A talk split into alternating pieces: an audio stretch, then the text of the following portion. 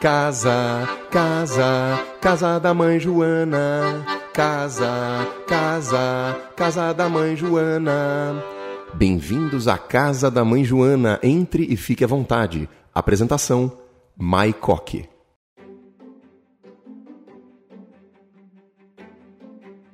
Bem-vindos ao décimo episódio da Casa da Mãe Joana. Eu hoje estou recebendo aqui no nosso Clube Atlético Paulistano o Marcelo Pontes, mais conhecido como Jimmy. E o Jimmy, ele é doutor em marketing pela USP, ele é professor e consultor de marketing da nossa Comissão da Diversidade e Inclusão e além disso, o Jimmy é um pesquisador do Carnaval Paulista. Negócio muito interessante isso. E ele tem levado essa parceria e todo esse conhecimento dele para as empresas. Jimmy, um prazer ter você aqui com a gente. É, muito obrigada pela sua presença. E gostaria que você começasse falando um pouquinho sobre a comissão aqui interna do Paulistano que você brilhantemente faz parte, junto com a Cris, com Beleza, enfim, e algumas outras pessoas bem atuantes. Gostaria que você comentasse e falasse um pouquinho dessa comissão para a gente. Obrigado, Mai. Obrigado à Casa da Mãe Joana. É, é, um prazer estar aqui e é muito legal saber de todas essas coisas que o Paulistano está fazendo.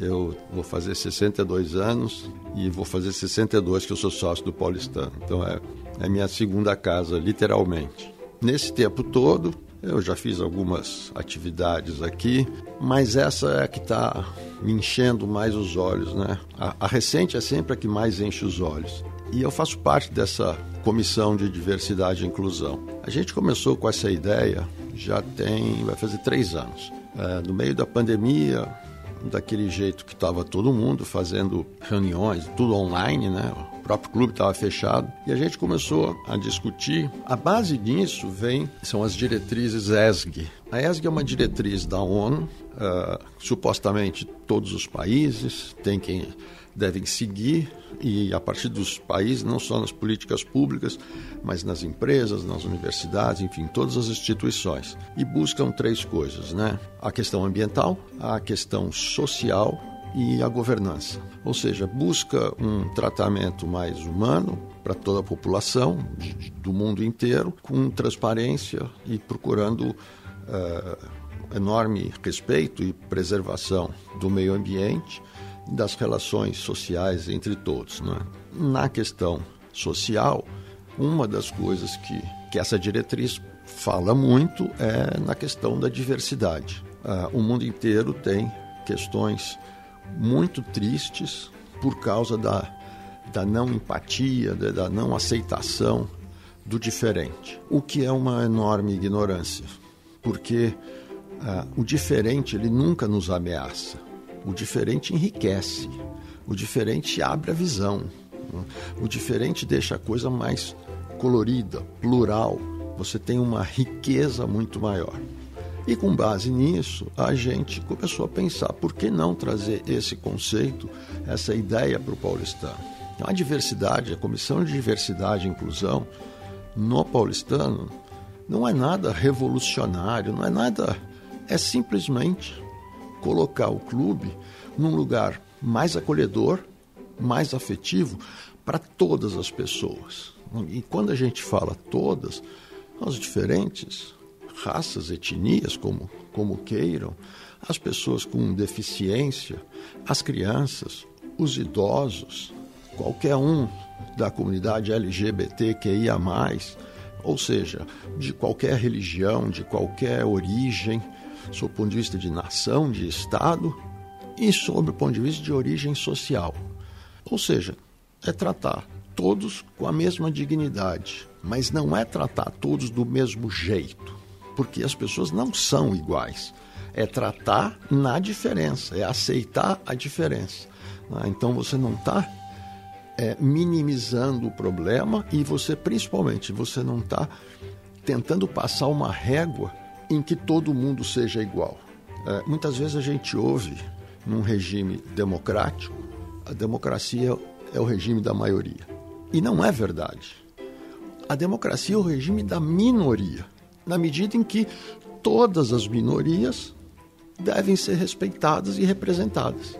O que a gente tenta fazer aqui no paulistano É simplesmente nós estamos tentando incluir isso aqui, de maneira a acolher e viabilizar a maior participação de todos os sócios e todos os funcionários. A comissão não visa apenas o associado. Na verdade, a gente visa o associado, os funcionários e até mesmo os terceirizados. Olha Ou seja, é todo mundo que envolve a comunidade paulistana. Ô Jimmy, e como isso tem sido feito assim na prática? Vocês se reúnem, isso eu sei, mas assim, é, se você for olhar de três anos para cá, conta um pouco como que isso evoluiu e, e, qual é a dinâmica que vocês têm aqui no clube, essas reuniões, enfim, para o pessoal saber.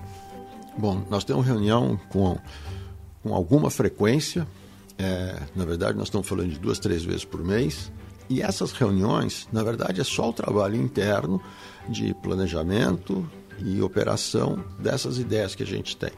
E a gente tem basicamente duas frentes, né? dois focos. Um é promover, num primeiro instante, atividades para conscientizar, esclarecer, seduzir as pessoas para a ideia de diversidade e inclusão. Para isso são feitas diferentes atividades para mostrar o quão rico é esse universo, o quão rico pode ser esse universo, o quanto aquilo pode agregar a cada um de nós.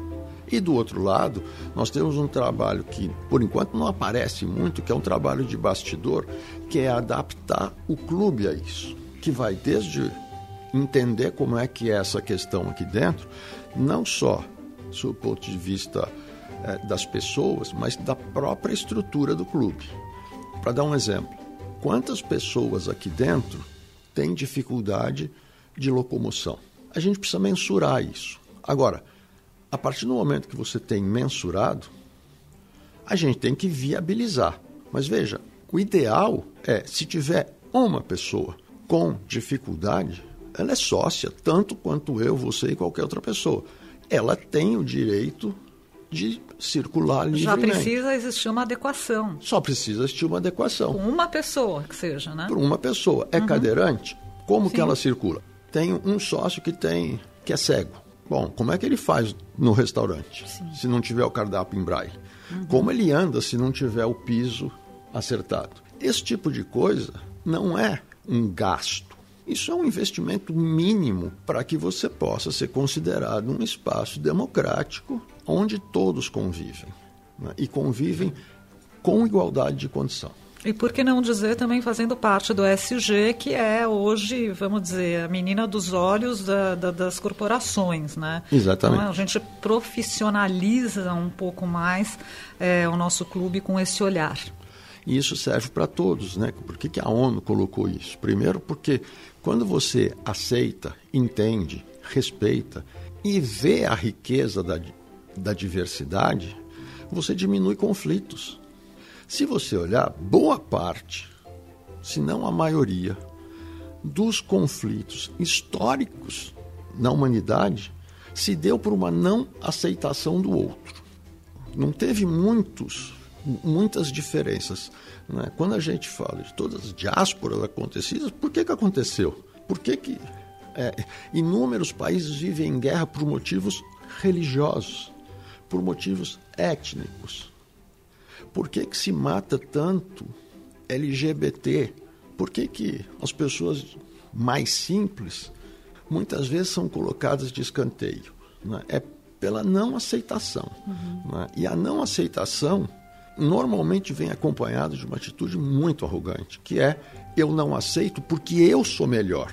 Um complexo de superioridade, vamos dizer assim. Exatamente. E que se você olhar bem, ele é um complexo que não tem nenhum respaldo pelas leis dos homens, porque todas as constituições falam todo mundo é igual, e também pelas leis espirituais, leis sagradas. Não tem nenhuma religião tem que né? mostra que um é melhor que o outro. Então, você está sendo contra Deus, qualquer que seja ele, e contra a Constituição, qualquer que seja ela. Ô Jimmy, sabe o que eu achei super bacana? Vocês fizeram duas sessões aí de cinema com assuntos depois é, que foram levados para debate. Eu gostaria que você falasse um pouquinho, pode ser rapidamente, sobre essas duas sessões. Eu achei muito interessante a forma como isso foi conduzido depois para discussão com a plateia. Infelizmente não estive presente, mas soube que foi muito bacana. É, a gente. A última foi agora em junho, né? que foi uma sessão com filme Hoje Eu Quero Voltar Sozinho. É um filme lindo, brasileiro, uh, que conta a história né? de, um, de um homossexual uh, descobrindo a sua sexualidade. E após o filme, houve um bate-papo. Foi um bate-papo mesmo, uh, com a presença de um também pesquisador, professor, doutor, que era o professor Rodney. É, e a ideia era simplesmente debater. É, esse debate era só para, olha, olha como as coisas acontecem. Por exemplo, na questão LGBT, você ainda tem uma quantidade enorme de pessoas que fala em opção sexual. Isso é de uma completa ignorância. Não existe opção. Ninguém opta por aquilo. E todos aqueles que estão nos ouvindo, sejam eles homo ou hétero, não optaram por isso. Você simplesmente nasce. Mas na hora que você fala optar, é como se a pessoa tivesse a escolha e aí você julga a escolha dela. E, obviamente, se ela tivesse a escolha, talvez ela não escolheria isso. Quem escolhe o caminho mais difícil? Quem escolhe o caminho mais difícil, exatamente. Tirou as palavras da minha boca. É, da mesma forma, nós fizemos um, um outro evento para discutir a questão do autista. E foi uma palestra maravilhosa, porque um dos palestrantes, ao final da palestra, revela que ele é autista. Nossa, que foi coisa. extremamente emocionante para tirar, olha, o estigma, né? O estigma. Tivemos é, uma coisa que eu posso até dizer que me emociona, que foi um evento agora em junho também, é, em que nós trouxemos uma palestra de um publicitário, hoje ele é atuante nisso, mais do que como publicitário, e que ele mostrou o nazismo, como que foi planejado. O título já era uma provocação, né? porque ele planejamento e organização do nazismo, né? é como se era exatamente bem provocativo. Bem provocativo. E ele mostra que aquilo não foi obra de um, teve todo um envolvimento. Mas o mais bonito é que depois dele falar, teve o depoimento, uma palestra, de uma sobrevivente. Ah. Uma pessoa que fugiu do nazismo. Foi um negócio tão emocionante que ao final da fala dessa senhora, nós descobrimos, né? Porque se, se, se identificaram duas pessoas que estavam assistindo que também são sobreviventes. Ah, nossa, que E a massa. gente nem sabia. E são daqui do clube. Como tivemos a exposição diversidade, como tivemos evento para as crianças com deficiência, e etc, etc. Teremos muito mais coisa agora no, no próximo semestre.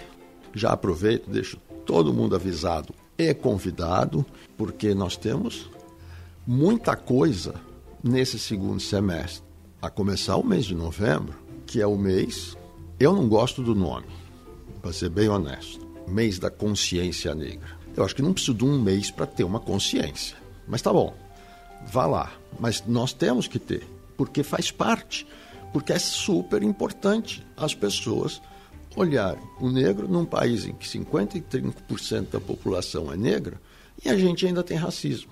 Uhum. Até estatisticamente está errado. Mas nós também temos o mês da criança. O mês da mulher. Nós temos o mês o da mês mulher. dos pais, o mês das mães. Exatamente. É nessa riqueza, né, é nessa diversidade que a gente chega no melhor dos resultados. Para fazer um exemplo muito banal, eu diria. A gente mora na cidade de São Paulo, que é tida e a vida como uma das capitais gastronômicas do mundo. Uma das coisas que faz São Paulo ter esse título é porque a gente tem comida de todos os tipos, de todos os lugares. A gente não é filho de uma comida. Uhum. A gente come o que quiser. E é uma melhor gastronomia exatamente por isso. E você pode expandir isso para N outras questões. Né? O diferente, se você só. O seu armário é bonito quando as tuas roupas são coloridas. E o diferente enriquece, é o que você tinha falado no começo aqui do, do nosso bate-papo. Jimmy, não sai daí que a gente vai fazer um segundo bloco dessa super entrevista com tantos assuntos interessantes e que vai ser uma parte que fala das pesquisas das escolas de samba na sua vida.